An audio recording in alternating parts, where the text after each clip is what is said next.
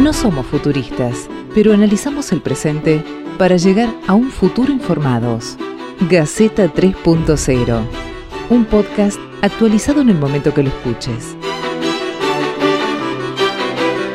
Bueno, hola, ¿qué tal amigos, amigas, podescuchas de este Gaceta 3.0 en su segunda temporada?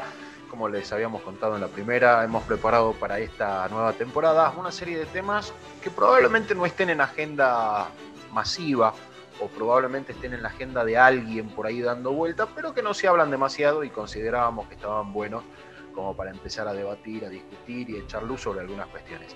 En esta oportunidad vamos a hablar de eutanasia. Eh, Argentina no tiene una legislación en la eutanasia, probablemente haya algunos proyectos de ley dando vueltas, sea en diputados o en el Senado de la Nación.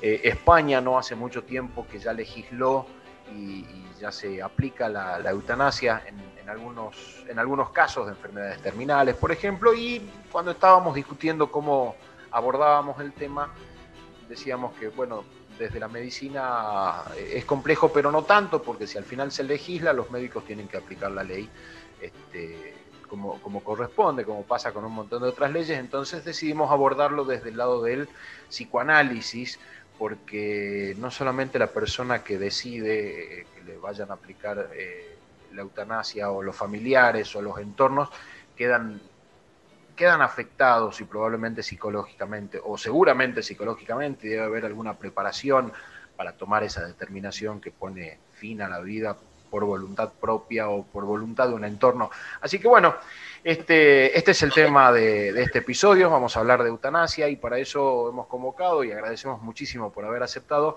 a Alfredo Grande, Alfredo Grande psiquiatra, psicoanalista, director y actor teatral, periodista y escritor, fundador y presidente honorario de Ático, una cooperativa de trabajo en salud mental.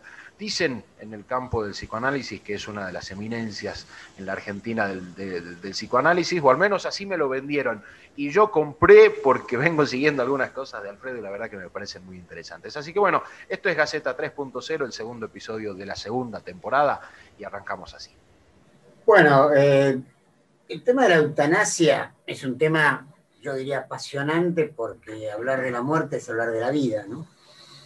Eh, algunas consideraciones previas en el sentido de que yo creo que todo contexto es texto. Entonces, es bueno cuando uno aborda un texto, en forma escrita, en forma verbal, como en este caso, eh, dar cuenta del contexto. Eh, yo me manejo con un concepto que para mí es muy abarcativo, muy inclusive, muy inclusivo, que es eh, cultura represora. Cultura represora tiene que ver con cuatro registros, amenaza, culpa, mandato y castigo, que son los grandes organizadores de la subjetividad. Eh, no es el momento de profundizar, pero sí es el momento de señalar que para mí toda cultura es represora a menos que se demuestre lo contrario. Raramente se demuestra. Y el tema de eutanasia es un baluarte de la cultura represora en el sentido de que al mismo tiempo que la prohíbe, la propicia. Esto es una de las grandes cuestiones a debatir. La cultura represora castiga aquello que propicia.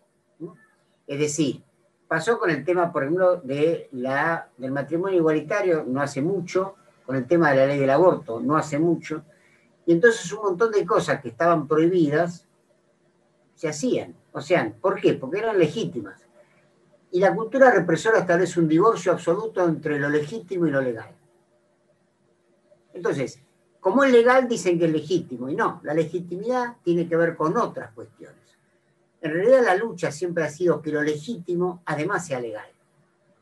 A diferencia de lo que proponen las derechas más extremas, donde dicen que si es legal es legítimo.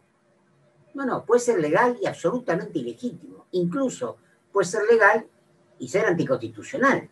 O sea que eso de que la ley es suprema, no, no, no es así. La, ley no es suprema, la ley la hacen hombres, mujeres o del género que sea, y es modificable, y por suerte se ha modificado muchas, porque en algún momento la esclavitud fue legal. Ahora, si alguien me dice que además era legítima, bueno, discutimos de otra, en otros términos. Yendo al tema de la eutanasia. Los médicos, soy médico, este, tienen un recurso muy interesante que se llama objeción de conciencia, que se está aplicando, inclusive este, hay un juez que declaró inconstitucional el tema del aborto, eh, para no hacer aquello que la ley prescribe.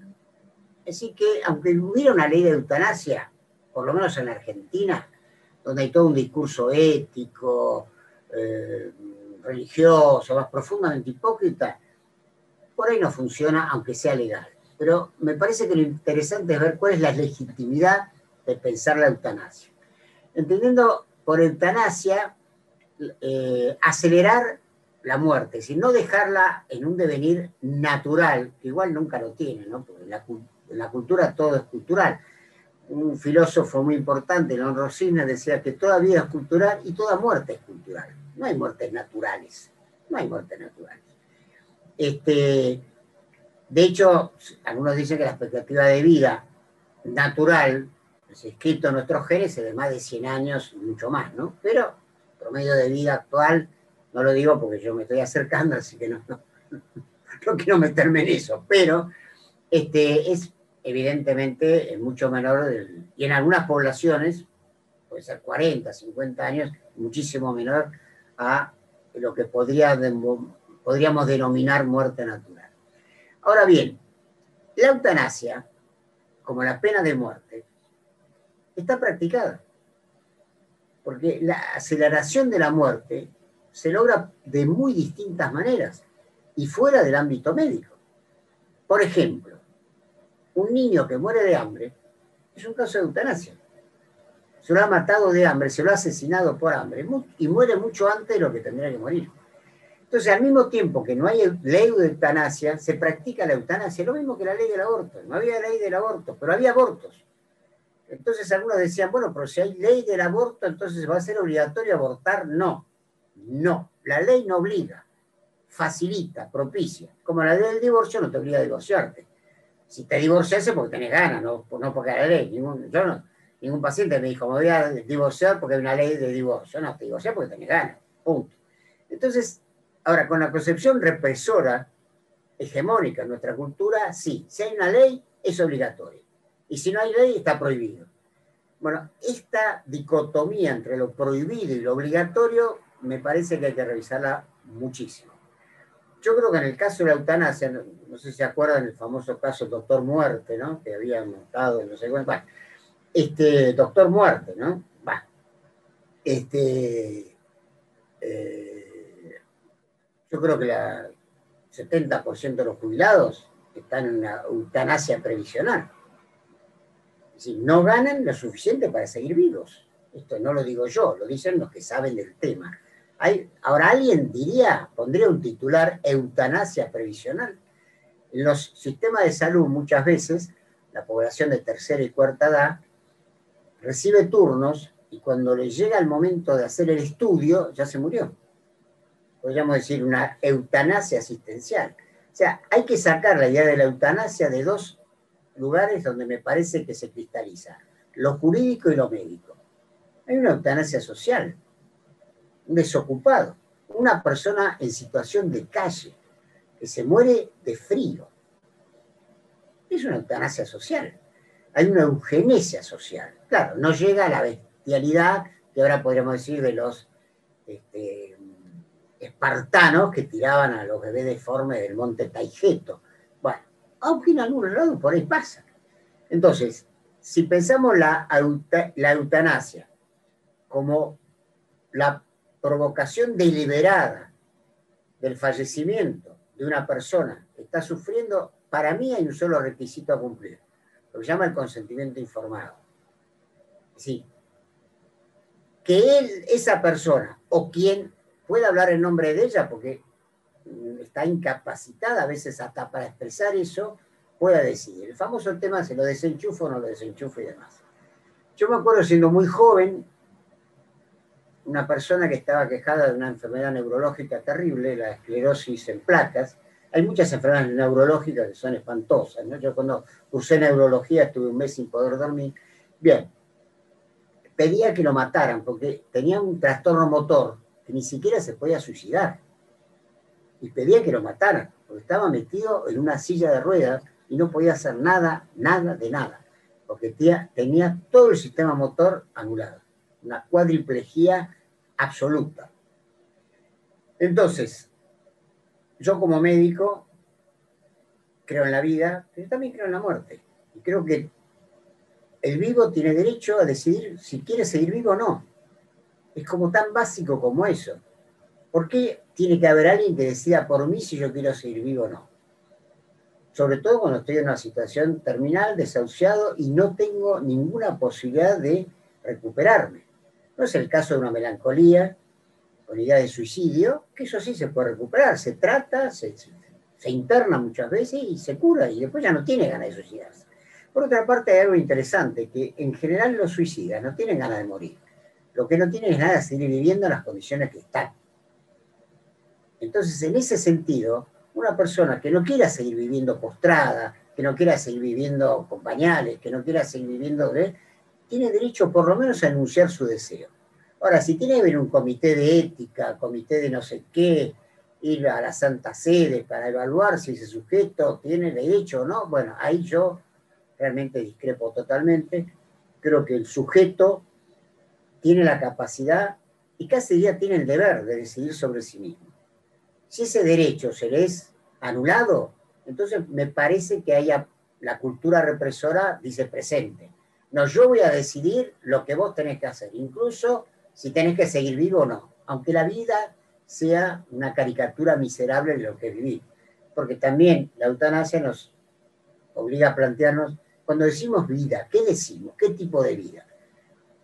La vida meramente vegetativa es vida, somos vegetales. No producimos clorofila, somos animales. No sé si evolucionados, por eso se puede discutir, pero... Entonces, la vida es la alegría, el placer, la creatividad, la posibilidad de comunicación verbal, eso es vida. Lo demás, por ahí es la muerte en vida, que es una cosa muy diferente. Así que yo creo que el tema de la eutanasia hay que plantearlo en términos de la legitimidad del sujeto para desear seguir viviendo o no seguir viviendo. Y yo creo que eso nadie podría cuestionarlo, o no debería cuestionarlo. Ahora, eh, eh, me, van surgiendo un montón de, dudas o de, consultas. Digo, eh, expresar la voluntad puede ser obviamente una voluntad propia, si, si, la puede expresar de alguna manera, o una voluntad ajena de un entorno que decide por esa persona que no está teniendo eh, calidad de vida. A mí me, hablar de vida sola me, parece que debemos hablar de calidad de vida, esto que decías vos, si, si la persona puede eh, razonar, pensar, movilizarse por sí mismo, eh, no tiene una enfermedad terminal que no tiene absolutamente ninguna cura, etcétera, etcétera, debiera haber, me imagino, un vademecum de en qué caso se puede aplicar la, la, eutanasia o una inyección letal o lo que sea. ¿Cómo... cómo cómo se aborda este tema en una sociedad o, en una cultura que, hace de la muerte un, tabú. Porque hablar de la muerte con cierta naturalidad es, digamos, relativamente nuevo. Esto hasta hace algunos años atrás era como que sabemos que vamos todos para ese lado, pero mejor no hablar porque por ahí da la sensación que si no hablamos de la muerte no la llamamos y la estiramos un poquito más estos tabús se van rompiendo, pero ahora estamos hablando de no solamente que todos nos vamos a morir, sino que nos van a, nos pueden dar la posibilidad de decidir en algún momento de nuestra vida cortarla acá y decir basta, y no por un suicidio. ¿Cómo, cómo se aborda esto eh, eh, en, la familia, en la sociedad? ¿Cómo, se, cómo se hace que, eso se haga, se haga carne, se internalice y se acepte? Bueno, es interesante lo que planteas eh, para empezar, esto, esto que estamos haciendo sería una respuesta. Hablamos del tema. Justamente una de las características de la cultura represora son los temas tabú. De eso no se habla. ¿Se acuerdan de esa famosa película con un título tan interesante? De eso no se habla. No se habla del aborto, no se habla de la homosexualidad, no se habla del travestismo, no se habla del hambre, no se habla, no se habla, no se habla, no se Bueno, si no se habla, no se habla. Ahora, si hablamos, eh, lo fundamental es, para mí, establecer esta diferencia entre lo legal y lo legítimo. ¿Tiene legitimidad la eutanasia? Bueno, vamos a fundamentar, vamos a fundamentar. Claro, si un pobre sujeto que puede vivir, está rodeado de un sobrino, un hijo, una esposa asesina que lo quiere matar y firma que lo asesinen, es otra cosa.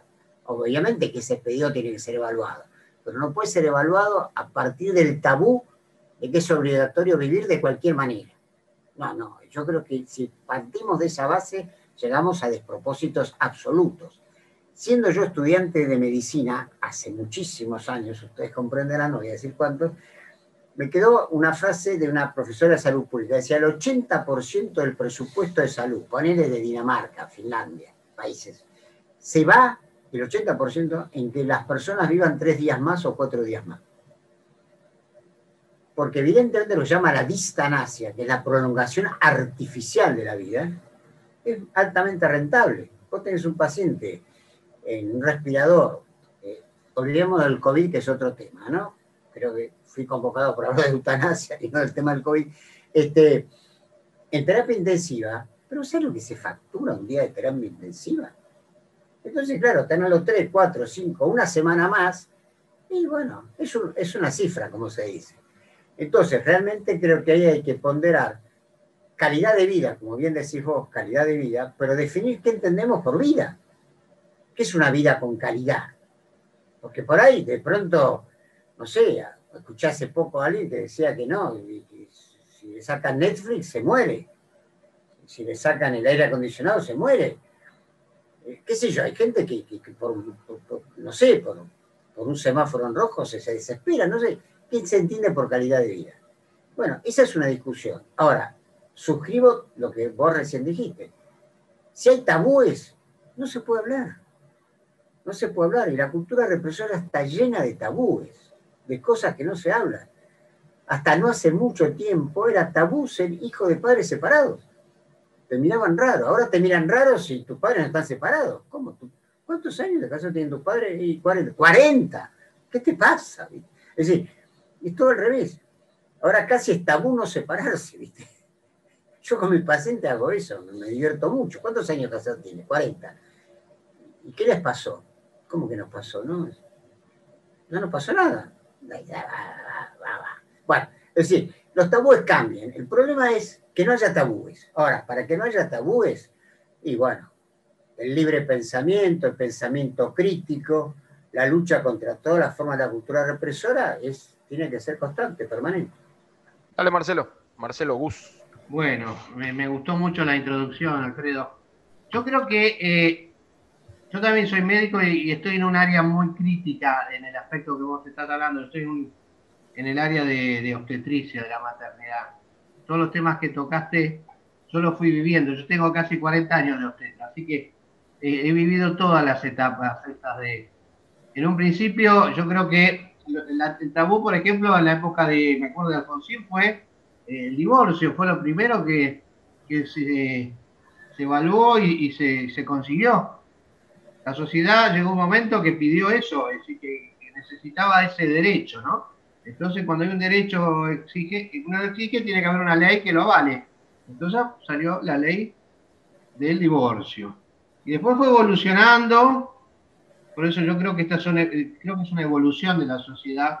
Después vino, por ejemplo, la ley de la ligadura de trompas, estaba prohibido, la, ley de la vasectomía, de la ligadura de trompas, estaba, eh, que si uno hacía una ligadura de trompas en una época, le podían sacar la matrícula directamente era absolutamente ilegal y, lo, y se hacía igual, como dijiste muy bien vos, no había una ley, pero se hacía igual, porque era necesario hacerlo.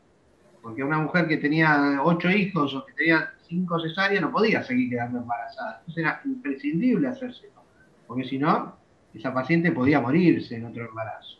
Entonces, fue, eh, la ley fue evolucionando, después tuvimos ahora la ley del aborto, que también es importantísima.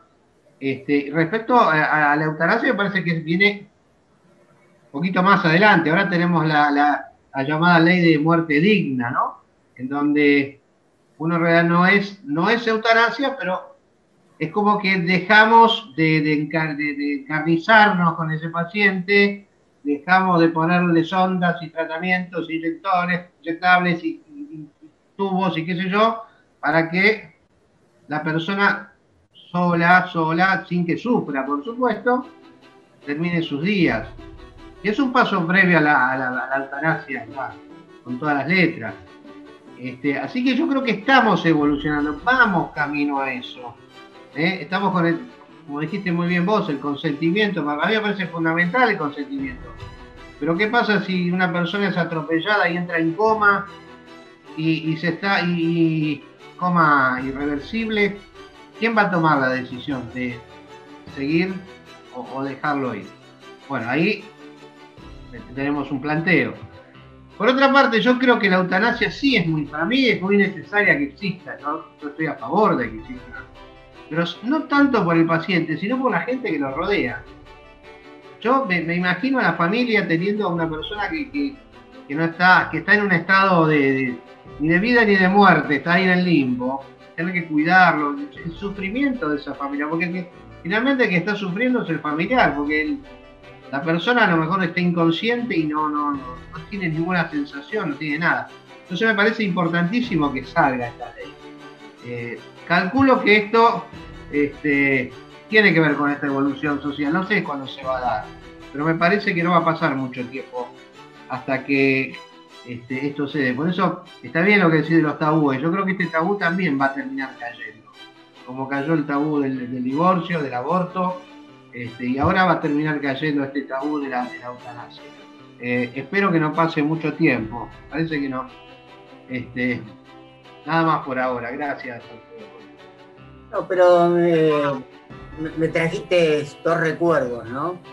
Uno de, un gran amigo que falleció, digamos, por un cáncer de pulmón, pero tenía otras comorbilidades, como decimos los médicos, que había sido paciente mío mucho tiempo, que era hermano, yo me enteré así, digamos, medio casualmente, pero lo fundamental es que él me pidió que en caso de estar internado yo acelerara su muerte, ¿no? Y no ah. pude cumplir, no pude cumplir. Y, en realidad lo que, me, lo, que me sigue angustiando es que no, no pude ejercer la eutanasia con él, que la necesitaba, porque se dio exactamente lo que vos decías. Los primeros días estaba lleno de gente, a la semana ya no había nadie. Porque agota, porque te va desestructurando y porque además uno no lo puede soportar más verlo así.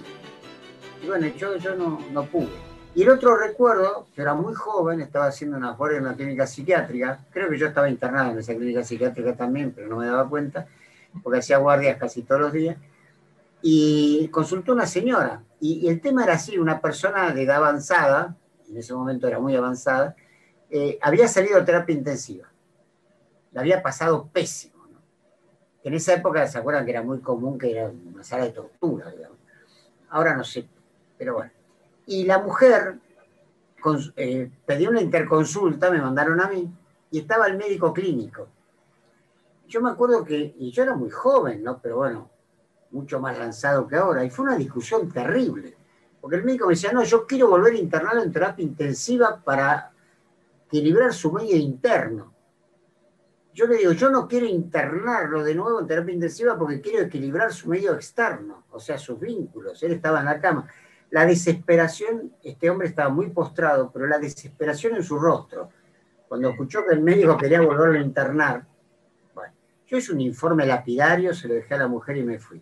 No lo internaron, se murió en la casa con la mujer, ah. y a los meses una nota que lamento no tenerla, donde la mujer me agradecía mi intervención porque el hombre este se había, había fallecido rodeado de sus afectos, de ella, en su propio lugar. Y que para él era terrorífico morir entubado, lleno de cosas, ¿eh? en un lugar extraño, donde además, ¿se acuerdan que antes no se podía entrar a ver al paciente? Bueno, ahora, en esas épocas, estoy hablando cuando yo tendría 28 años, era súper tabú, súper tabú, y lo que vos trajiste el recuerdo de, de las trompas, acordate cuando eh, las travestis eh, se iban a operar a Chile, porque acá no se podían operar. Eh. Y a Chile, no, no que se iban a Finlandia, Dinamarca, ¿viste? a Chile, El médico podía ser acusado de lesiones gravísimas, Una locura, ¿viste? Por eso digo, si, si nos rebobinamos todos, yo también, el tema no es tan complejo, ¿viste? Somos dueños de nuestra vida, sí, somos de nuestra muerte, también somos dueños de algo, alguna soberanía tenemos que tener sobre nosotros mismos. Por ahí no tenemos soberanía sobre el, islote Snipe, o sobre las Falklands, o sobre las Malvinas, o sobre, qué sé yo, vaca muerta o vaca viva, no sé, pero sobre nosotros mismos no tenemos soberanía. Es raro, ¿no? Es raro, rarísimo. Bueno, ahora, ¿quién tiene soberanía sobre mí? Comités, consultas, especialistas en bioética, ¿viste? Va, afuera con todo eso. Realmente porque marca la hipocresía absoluta. Miren, yo tuve una polémica con un cura hace muchos años, en programa radio, yo hago mucha radio, este, donde un cura le decía a una menor que se entregara al gozo de ser madre, que no interrumpiera el embarazo. Yo dije, padre, ¿usted se entregó al gozo de ser padre? Bueno, no le dije padre, porque le recomiendo eso. ¿Qué onda con él? No, no le dije qué onda, en esa época no se hablaba así. Pero el hipócrita le recomendaba a la mujer algo que él, por su voto celibato, jamás, que seguramente no lo cumplía por otra parte, pero bueno, este, entonces, ¿cómo es el tema? O sea, no se puede destruir el tabú desde la militancia activa en la hipocresía. Porque como bien decís, las cosas se hacen. Ahora, no tenés que decir que se hacen.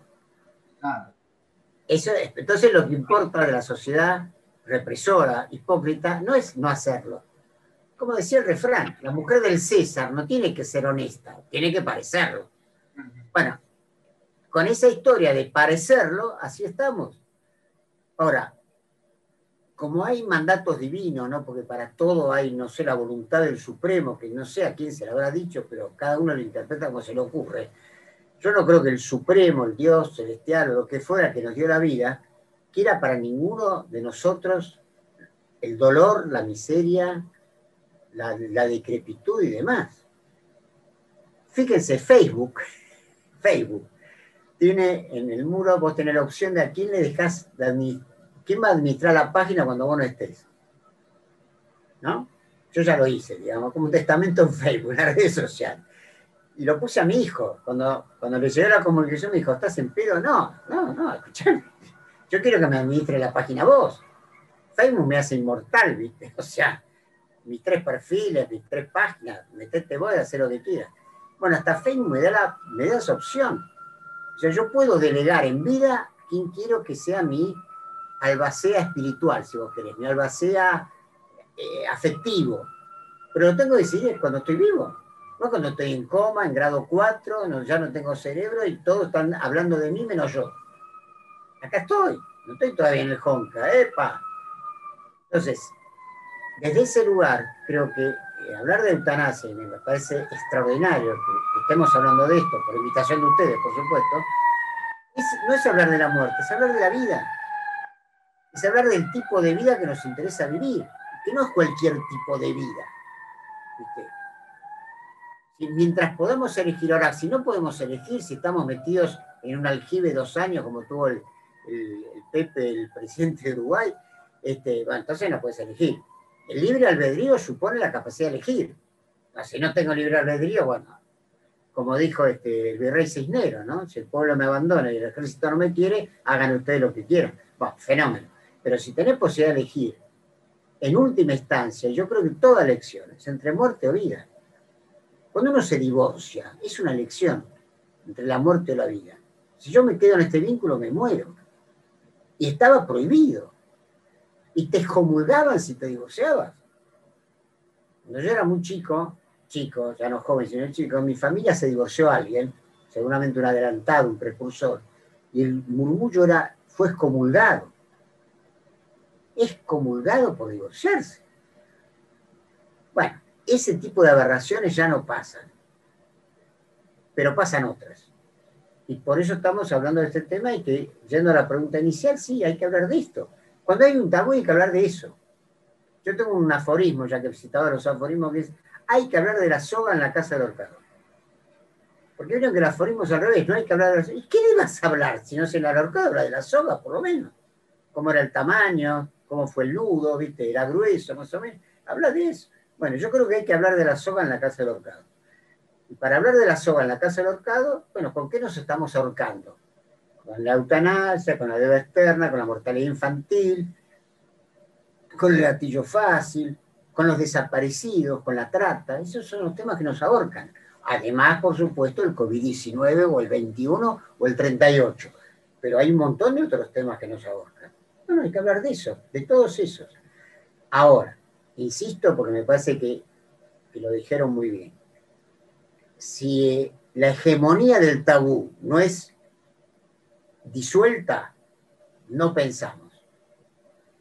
Repetimos, repetimos, leemos Santo Tomás, Aristóteles, porque Platón, porque Buda, porque qué sé yo quién, viste, porque mi tío borracho, cualquier cosa. El tabú te impide pensar. Y cuando no pensás, repetís.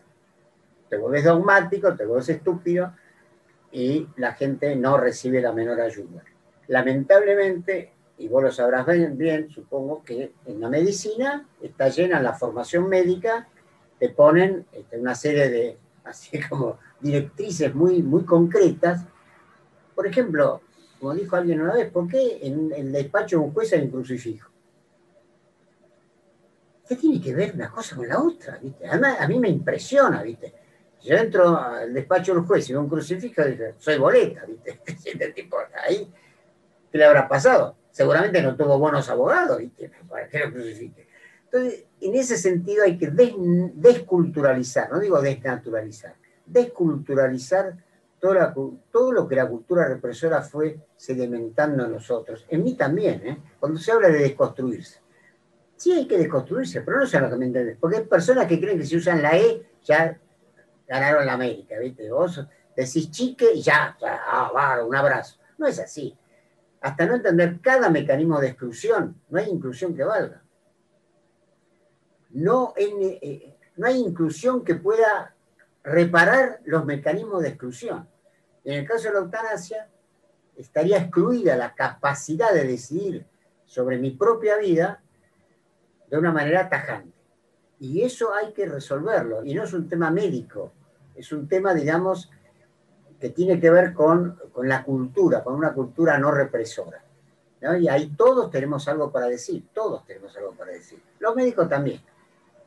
algunos no tanto, pero este, porque hay cada colega ¿no? que realmente, este, como decía otro, deja mucho que desear. ¿No? Sobre todo psicoanalistas, yo me peleo mucho con psicoanalistas, tengo esa especialidad, porque muchos están trabajados por un modelo tan individualista, tan individualista, que realmente parece un confesionario más que un consultorio. ¿no? Yo he trabajado siempre con un modelo mucho más abierto, comunitario, quizá la influencia decisiva de Pichon Rivière, de de los analistas institucionales, de los grupalistas, de mucha gente muy valiosa que, bueno, en la dictadura, donde era tabú pensar, se tuvieron que ir, algunos volvieron, otros no, este, pero que me dieron una perspectiva casi de, psicoanalista de familia. Yo, yo, soy un psicoanalista cabecera, atiendo al paciente, me acuerdo uno que atendía a la mujer, al amante, los dos, ¿viste? Al final el paciente se divorció y se fue con la amante, que son muy felices. Bueno, eh, el individualismo también es otro tabú, ¿no? No, eh, hay individuos, hay sujetos. Por eso que decía, el contexto es texto. Y entonces, dentro de, ese contexto que es texto, está hablar de la vida y está hablar de la muerte. Ahora, ¿quién está autorizado para hablar de eso? Mucho, pero el primero yo mismo. Mientras pueda decidir sobre mí, escúchenme, por favor, denme en bola. A ver, aunque sea con un dedito, con la computadora, como el físico Stephen Hawking, que tuvo la suerte de tener un equipamiento interesante, hizo pareja con la enfermera, tuvo hijos, bien, ¿no? Pero era un genio. Gustavo, Pulido quería, quería preguntar algo. Perfecto, encanta. Alfredo, te estaba escuchando muy atento respecto de, la cultura represora y de, la sociedad represora y sobre todo del Estado, ¿no? Represor. Y sobre cómo se fueron dando, ¿no? A lo largo de las últimas, las últimas conquistas eh, en el sentido de, mayor libertad e igualdad para, para los individuos.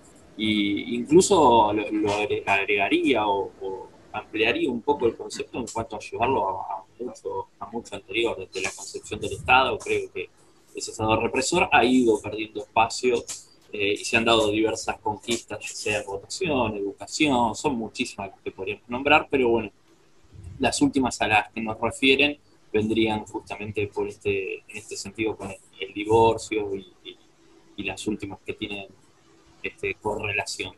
Eh, en este sentido te quería preguntar puntualmente a vos cuál entendías, porque todas estas conquistas yo las entiendo más allá desde lo moral y lo ético, las entiendo en un sentido como una conquista jurídica. Entonces, ¿cuál sería tu criterio el tronco jurídico de la cuestión de la eutanasia? Por ejemplo, con el caso del aborto yo entiendo que más allá y tratando de verlo objetivamente, porque esto es algo, un tema tan, tan caliente aún en la actualidad que es muy difícil verlo a la distancia ser objetivos, pero lo entendía jurídicamente como eh, un conflicto de derechos en donde estaban eh, justamente, eh, se cruzaban el derecho a la vida de, digamos, del ser gestante con eh, el derecho a llevar su vida adelante como, como lo desee o el derecho del cuerpo de la mujer. Entonces, ahí había un conflicto entre dos individuos, este, pongámoslo de esta forma jurídicamente, pero en el caso de la eutanasia uno a priori entendería que el involucrado, el individuo, es uno solo. Entonces, ¿cuál creerías vos, desde, el psicoanálisis o la psiquiatría, que es el tronco, el cual debe ser el tronco jurídico del debate que se va a dar con la eutanasia? es una pregunta interesante y creo que en parte me excede, ¿no? Eh, voy a tomar alguna referencia de lo que vos decías. Em, hace un tiempo este, tuve un pequeño enfrentamiento con una importante feminista porque en un momento yo dije que yo estaba en contra del aborto.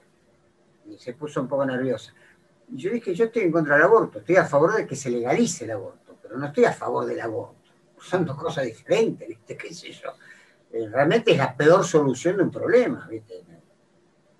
Ahora, ¿por qué se llega a ese problema? Ah, bueno, empecemos a hablar de los tabúes. Por ejemplo, una vez un alumno me preguntó, ¿cuáles son los métodos anticonceptivos de la Iglesia Católica Apostólica Romana? Yo dije, muy simple, todos los que nos sirven. Ah, bueno, gracias. Es, así, o sea, si vos no, no tenés la posibilidad de, hacer políticas anticonceptivas, por ejemplo, lo que dijo el colega, ¿no? Ligadura de trompa. Entonces, una mujer puede seguir como pariendo, pariendo, pariendo, a costa de su vida, de su calidad de vida y de la calidad de la atención a sus hijos. Entonces ahí no hay un interés contradictorio, a mi criterio. Porque yo estoy en contra del aborto. Estoy en contra del aborto. Estoy en contra del embarazo no deseado, que es el origen del aborto. ¿no? Y miren, yo, usted me pregunta y yo asocio libremente, lamento, pero este, cuando yo eh, cursé salud pública, yo puse educación sexual. Estoy hablando de los, 80, para poner. Me dijeron, no pongas educación sexual, todavía estaba la dictadura no pongas educación sexual, pone eh, información sexual.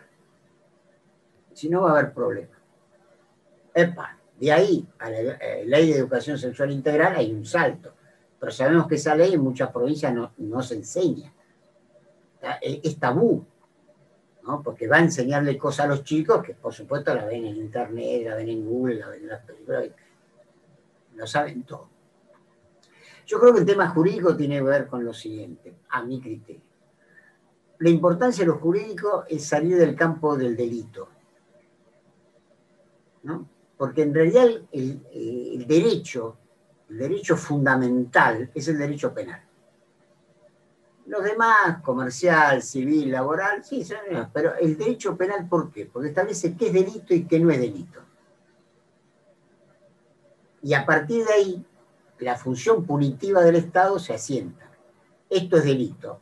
Recordemos a Bertolt Brecht. ¿Qué delito es robar un banco frente al delito de fundar un banco?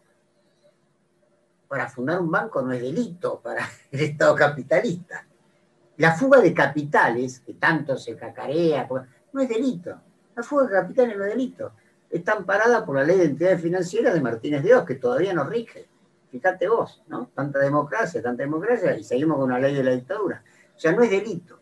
Ahora, la actitud punitiva del Estado necesita determinar qué es delito y qué no es delito. Empecemos con eso. Entonces, si es delito la eutanasia, fuiste.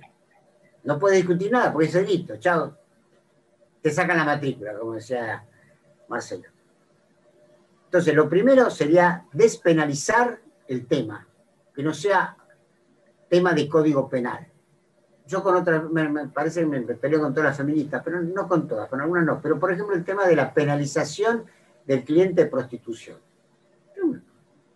No lo puedes resolver culturalmente, lo vas a resolver con un delito para abogados, para la cana. ¿Quién te crees que va a ir preso? El, empresario que está en un hotel 18 estrellas y contrata prostitutas a través de los servicios de una empresa especializada en eso. Entonces, la peor solución es establecer eh, que esa conducta que debe ser modificada seguramente es delito, porque ahí ya no la modificas más. Echa la ley, echa la trampa.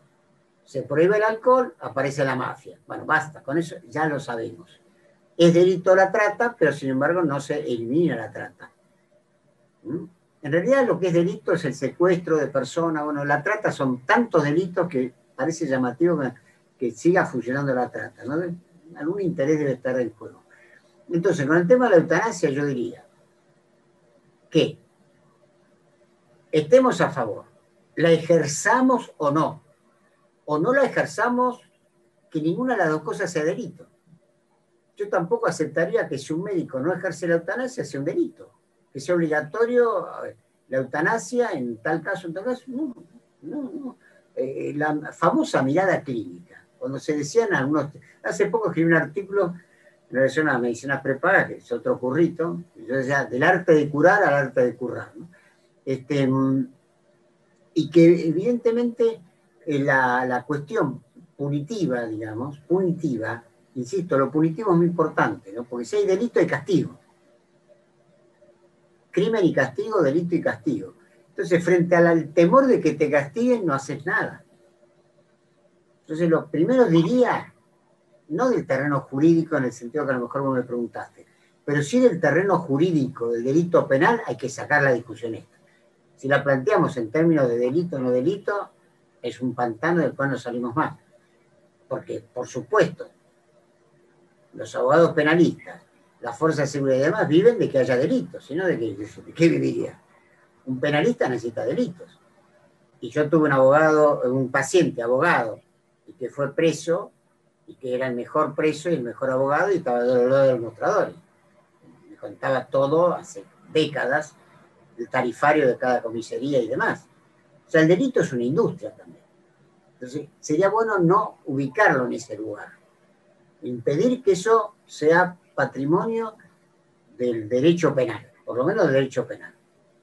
Si, si así lo fuera, me parece que nos, nos frenamos para siempre a mí, como, como para ir eh, redondeando, yo, yo con esto, este, yo, yo esta, esta es la última mía, digo, me, me, deja, me deja algo muy interesante esta última parte de que el delito es un, es un, termina siendo un gran negocio, pero siempre, por otro lado, aparecen los, los negadores cuando se quieren legislar sobre algunas cuestiones y están estas personas que, que que no nadie tiene derecho a decidir sobre la muerte, que si está sufriendo, que el, momento de, la muerte es cuando Dios o, eh, Alá, Yahvé, y, quien, quien, sea como cada uno lo nombre, es cuando él lo determine, no cuando uno quiere morirse, porque si no sería suicidio, que, bueno, la intervención divina sobre la decisión de eh, sobre las decisiones individuales de nuestro propio cuerpo, nuestra vida y nuestra muerte,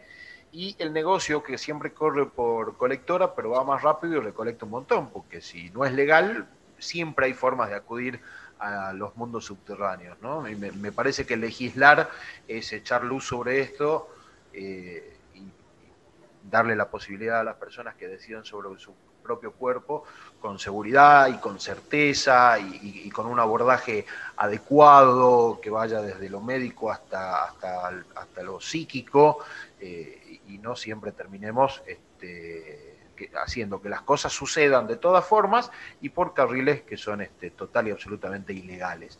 Eh, me, parece, me queda ahí dando vueltas como esta última parte, ¿no? Esto de que eh, lo ilegal termina siendo negocio. No sé si eh, Marcelo o Gustavo quieren ir cerrando con algo. Sí, yo por, último quería preguntarle, Alfredo, pero ya hasta diría desde su apreciación personal, ¿por qué eh, si él tiene alguna sospecha o, alguna idea de por qué este tema todavía al día de hoy no está en la agenda.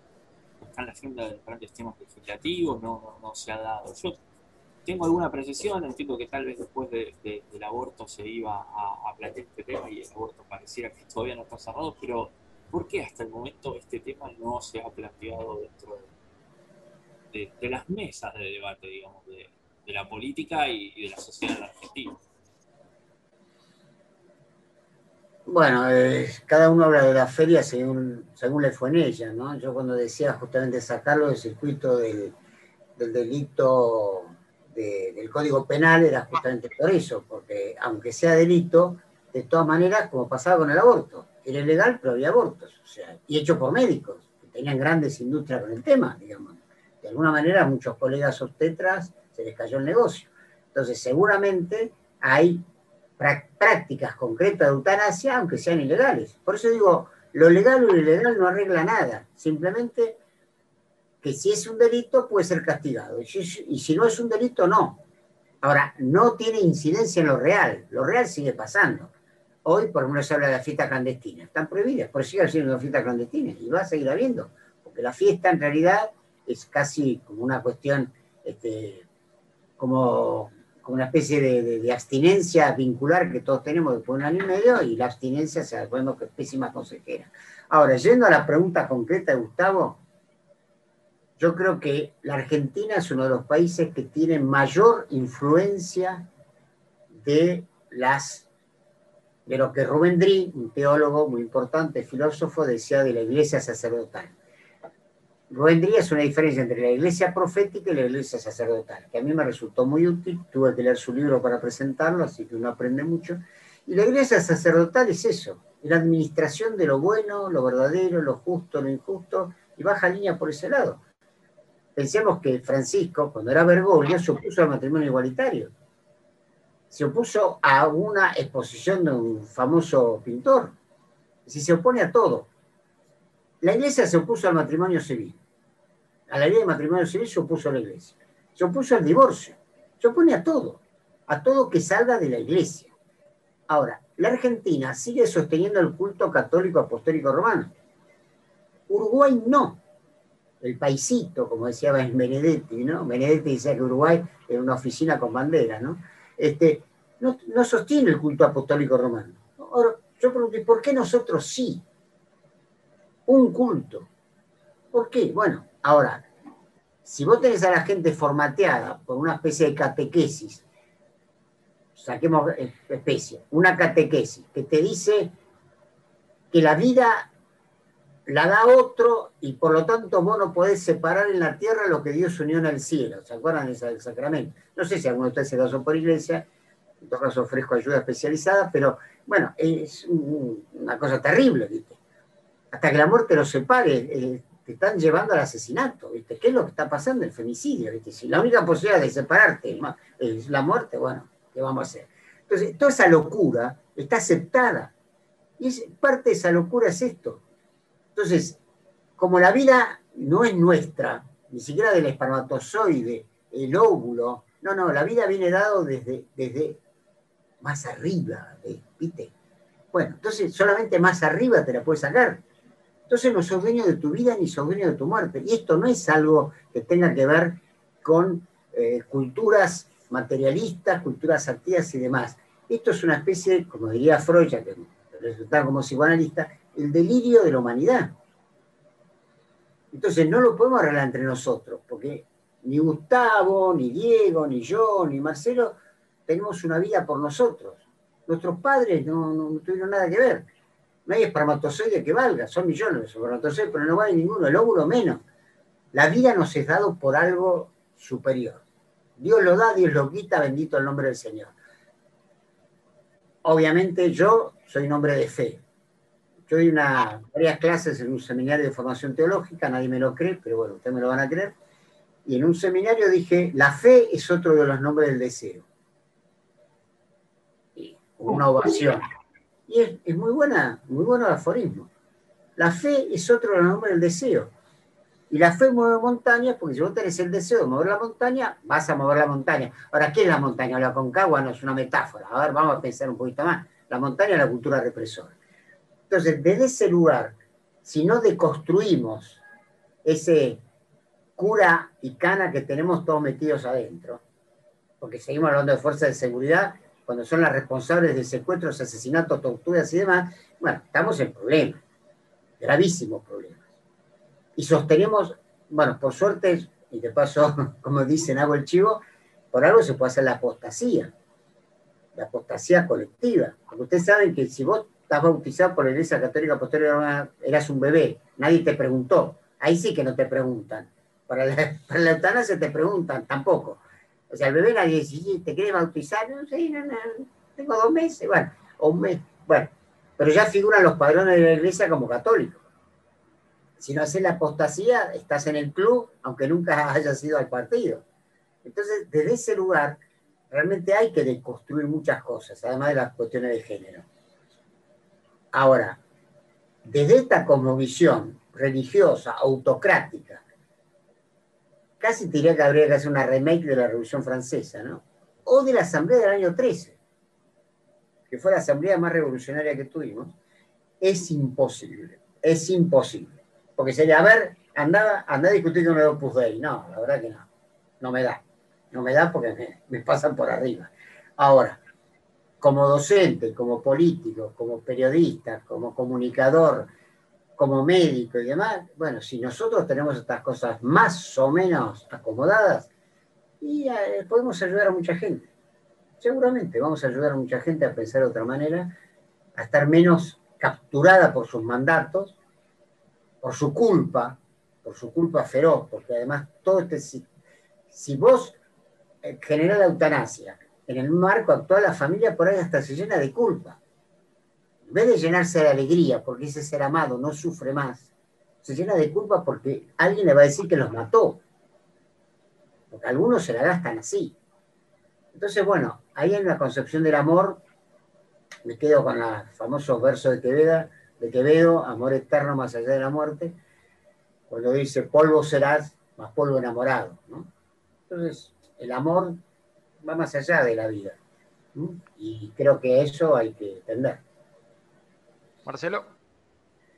No, muy rápido. Yo creo que, a ver, eh, volviendo un poco a la evolución de la sociedad, yo creo que sí, la, religión en este caso, yo no soy católico, claro, pero yo creo que la religión ha, influido mucho en la sociedad, pero durante este tiempo, en estos años, que la, sociedad se sacó un poco el polvo encima de, lo, que, lo que es el dogma de la iglesia. Yo creo que hay dos cosas importantes acá. Una es la presión social, sobre algo y otro es que alguien con mucho poder diga, bueno, lo hacemos. Y yo me acuerdo de, Alfonsín, porque, bueno, alguna parte yo lo admiré mucho, este, cuando vio que había tanta presión social por el divorcio, dijo, vamos a sacar la ley del divorcio, y listo, y salió. Pero no salió de la nada, salió porque había una sociedad que la estaba exigiendo. Con el, ¿Qué pasó con el aborto? En este caso fue Macri, que él mismo dijo que yo estoy en contra del aborto, pero sin embargo le dijo, bueno, acá hay una presión muy fuerte. Y la sacó y fue el primero, después la, la después la... Pero fue alguien, alguien con poder que dijo, bueno, vamos a, vamos a, tratarla seriamente como corresponde. Y en el tema de la eutanasia yo creo que va a pasar lo mismo. Es decir, va a pasar que en algún momento alguien, alguien, un político tal vez, pasa casi siempre, diga, señores, necesitamos tener la ley, una ley de eutanasia. No tanto de muerte digna como hay ahora, que está bien, sino una ley de eutanasia. Entonces va a salir ese X, X, que podría ser un político, y va a presentar el proyecto. Y va a tener que ser por ley, va a tener que ser por ley. No hay otra posibilidad. Y bueno, cuando esto ocurra, seguramente, no sé, será hoy, mañana, dentro de 20 años, pero vamos a tener una ley de eutanasia como tienen otros países en donde una persona, como dijiste vos, Alfredo, diga, bueno, señores, yo así no quiero vivir más, no quiero vivir cuadripléjico, no quiero vivir cuadripléjico. Y en uso de mis razones pido, pido la eutanasia y que nadie sea castigado por eso. De la misma forma que la familia pueda decidir por la persona que está un estado de inconsciencia total, absoluta, que no va a poder recuperarse. De la misma forma que pasa con el trasplante, cuando la familia dice, bueno, acepto que a mi familiar le saquen los órganos, porque ya no tiene ninguna posibilidad de vida. En este caso será, bueno, déjenlo morir o hagan algo para que muera dignamente. Yo creo que se va a dar eso, no sé cuándo, pero se va a dar. Sí, sí. No, es, es, altamente probable. Lo que, lo que, me hace pensar lo que decís, que además de, de la muerte digna, que es a veces un eufemismo para no hablar de eutanasia, también sería bueno una ley de vida digna, ¿no? Porque la verdad que millones y millones de personas hoy no tienen una vida digna. Sí, sí, también. Y, eso parece que no, no inquieta demasiado. Ahora, se habla de la muerte y entonces todo el mundo ahí se pone nervioso, ¿no? Hay mucha gente, y bueno, yo creo que tiene que ver con, te dirán que estoy totalmente loco, lo cual es cierto, con la película de los zombies, vieron que todos son zombies, muertos en vida. Y a lo mejor es una trágica y terrible y siniestra metáfora de, de esta época del mundo, ¿no? Muchas personas están muertas, pero parece que no estuvieran vivas porque se mueven, pero ya, ya no tienen pensamiento propio, ¿no? Así que bueno, esperemos que la profecía de Marcelo se cumpla. Y así llegamos al final de un nuevo episodio de Gaceta 3.0 en su segunda temporada. Y les recuerdo, esta temporada nosotros hemos planteado algunos temas como este que pasó de eutanasia como para meter los dedos en el enchufe. A ver si, si, si algunos temitas, eh, no sé si logramos ponerlos en agenda, pero podemos eh, empezar a discutirlos, podemos empezar a, a, a desmistificarlos, a derrumbar algunos mitos. Y hoy tuvimos el enorme placer de compartir esta, esta charla con Alfredo Grande, él es psiquiatra, psicoanalista, médico, director y actor teatral, periodista y escritor y fundador y presidente honorario de Ático, que es una cooperativa de trabajo en salud mental. Estuvieron también desde Ciudad de Buenos Aires Marcelo Gus, médico y periodista, Gustavo Pulido desde Verazategui, también periodista, y quien les habla, Diego Comba, desde Salta. Y nos escuchamos en el próximo episodio, esto es Gaceta 3.0. Muchas gracias. Gaceta 3.0. Lo escuches cuando lo escuches, siempre va a estar al día.